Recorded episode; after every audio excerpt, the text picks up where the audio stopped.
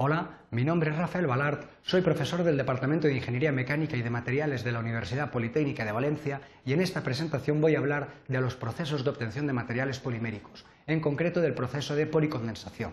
A lo largo de esta presentación vamos a hablar de los procesos de policondensación con sus características particulares. Seguidamente realizaremos una clasificación en base a la obtención de polímeros lineales o reticulares mediante procesos de policondensación a continuación describiremos el concepto de relación estequiométrica y al final realizaremos una serie de consideraciones finales en base a la presentación.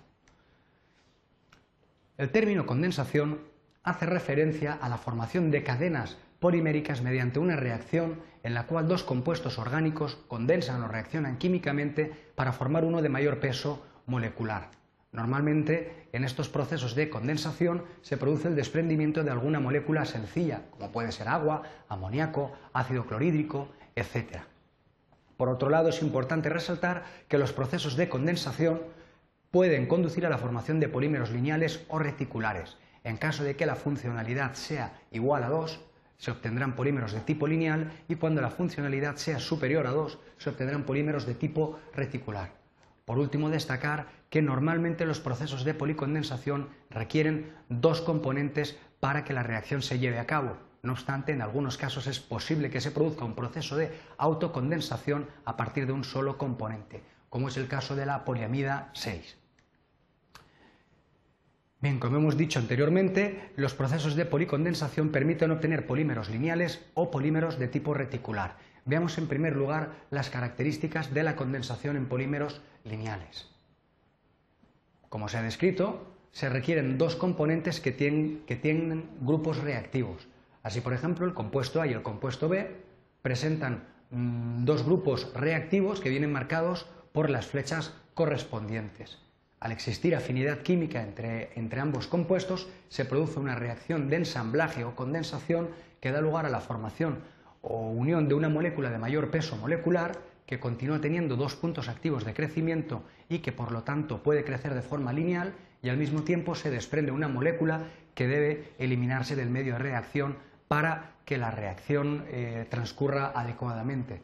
En una condensación eh, posterior se produce el crecimiento de la cadena por sucesivos eh, ensamblajes y sucesivos desprendimientos de moléculas que deben eliminarse del medio de reacción. Se aprecia claramente que, como en cada una de las condensaciones, los puntos de crecimiento siempre son dos, de tal manera que la estructura que obtiene es de polímero lineal. Es importante destacar que los procesos de, de condensación requieren o están muy vinculados a los procesos de difusión. Así pues, cuando tenemos los dos compuestos en contacto A y B, es necesario que eh, se produzca una difusión que acerque los distintos, las distintas moléculas de los compuestos para que se produzca la reacción química entre ellos.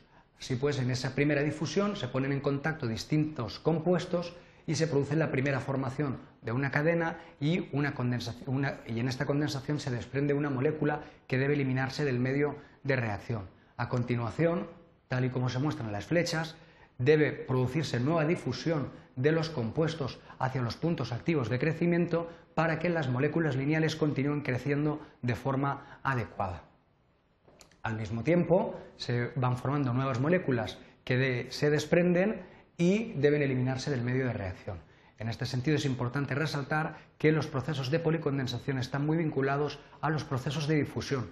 Así pues, estas reacciones se llevarán a cabo de forma muy rápida al principio y con el tiempo irán ralentizándose.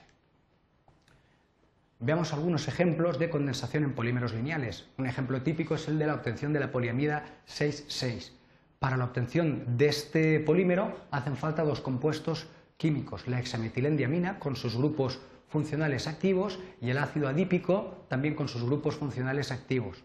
Cuando se ponen en contacto estos dos compuestos se produce una reacción química entre los grupos activos de la amina y los grupos activos del ácido adípico que da lugar al ensamblaje de, las dos moléculas o de las dos estructuras, formando una molécula de mayor peso molecular y al mismo tiempo se desprende una molécula de agua. Como podemos apreciar, los puntos activos de crecimiento continúan existiendo a la parte izquierda y a la parte derecha de la molécula, de tal manera que el crecimiento solamente se puede producir de tipo lineal. Si se lleva a cabo un proceso de n condensaciones, al final se obtiene la estructura lineal de la poliamida con el desprendimiento de n moléculas de agua que deben eliminarse del medio de reacción.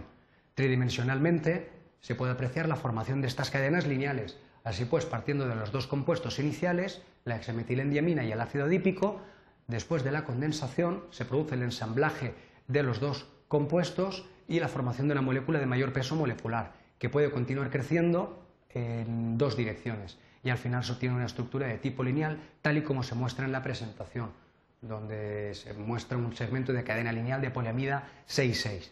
Otro ejemplo típico de policondensación es la obtención del polietilentereftalato. De una forma muy esquemática y muy sencilla, eh, implica la reacción del dimetiltereftalato con sus grupos activos y el etilenglicol con sus grupos activos característicos. La afinidad química entre estos dos componentes da lugar a que en una primera condensación se produzca el ensamblaje de ambos compuestos, dando lugar a la formación de una estructura de mayor peso molecular, que puede continuar creciendo por la derecha y por la izquierda, como podemos apreciar, ya que continúan activos distintos grupos en esos puntos. Y al mismo tiempo se desprende una molécula sencilla, en este caso se desprende metanol, que debe eliminarse del medio de reacción. Después de un proceso de N-condensación, se forma la estructura lineal típica del polietilentereftalato con desprendimiento de moléculas sencillas que deben eliminarse del medio de reacción. Tridimensionalmente, el proceso se aprecia de forma muy clara, partiendo de la estructura del dimetiltereftalato y del etilenglicol con sus grupos funcionales activos, después de la condensación se produce el ensamblaje de ambos componentes y la estructura puede continuar creciendo derecha y izquierda, dando lugar a una estructura lineal como la que se representa en el gráfico, que muestra un segmento de cadena lineal de polietilentereftalato.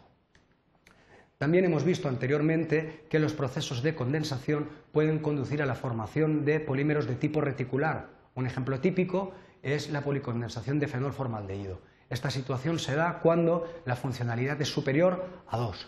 Así, por ejemplo, partiendo de fenol con distintos puntos activos, como se muestra en el gráfico, si reacciona con el formaldehído con determinados grupos activos, en una primera condensación se produce el ensamblaje de las dos moléculas de fenol con una molécula de formaldehído con desprendimiento de agua. Sin embargo, a diferencia de los procesos descritos anteriormente, apreciamos que los puntos activos no son solamente dos, en este caso apreciamos cuatro puntos activos de crecimiento, con lo cual la estructura puede crecer de forma tridimensional. Después de un proceso de N-condensación, apreciamos el, entrecruzamiento de distintas estructuras de fenol y apreciamos claramente muchos puntos activos de crecimiento. En este sentido es imposible obtener estructuras de tipo lineal, más bien se obtienen estructuras de tipo reticular como la que se aprecia en el gráfico, que es una representación tridimensional de una resina de fenol formaldehído. Bien, una vez vistos los procesos de eh, polimerización por condensación, vamos a describir un concepto que adquiere muy importancia en estos procesos, que es la relación estequiométrica. La relación estequiométrica hace referencia a la cantidad relativa de cada uno de los componentes que debe añadirse para que la reacción eh, se lleve a cabo de forma adecuada. Pueden producirse diversas situaciones. Una primera situación es que se añada muy poca cantidad de uno de los componentes, por ejemplo, muy poca cantidad de componente B. Al producirse la reacción de condensación, se ensamblan algunas moléculas, pero, como podemos apreciar en el gráfico, no se entrecruza toda la estructura de red y quedan moléculas de A sin reaccionar. Todo ello va a conferir unas pobres propiedades mecánicas al material, muy pobres. Puede darse también otra situación en la que se añada una pequeña cantidad de uno de los componentes. En este caso, se añade poca cantidad de componente B, pero superior a la anterior. Pues bien, con esta cantidad de componente B se produce una reacción de intercruzamiento que más o menos, como podemos apreciar en el gráfico, liga todas las moléculas del componente A formando una red, pero también podemos apreciar que continúan existiendo muchos puntos activos en, en el componente A que no han reaccionado con el componente B. En este sentido se obtendrá un material con mejores características que el anterior, pero todavía las propiedades serán muy, muy pobres. La situación ideal es cuando se utiliza la cantidad estequiométrica, que se utiliza la cantidad necesaria de A y la cantidad necesaria de B. En este sentido, como podemos apreciar en el gráfico, se produce un entrecruzamiento de A y B formando una estructura donde todos los grupos activos están eh, ligados o entrecruzados. Se forma una red tridimensional perfectamente tupida y es cuando se obtienen las óptimas propiedades mecánicas. Por último, puede darse una situación en la que se incorpore una mayor cantidad de uno de los componentes, en este caso que se añada o que se incorpore una mayor cantidad de componente B.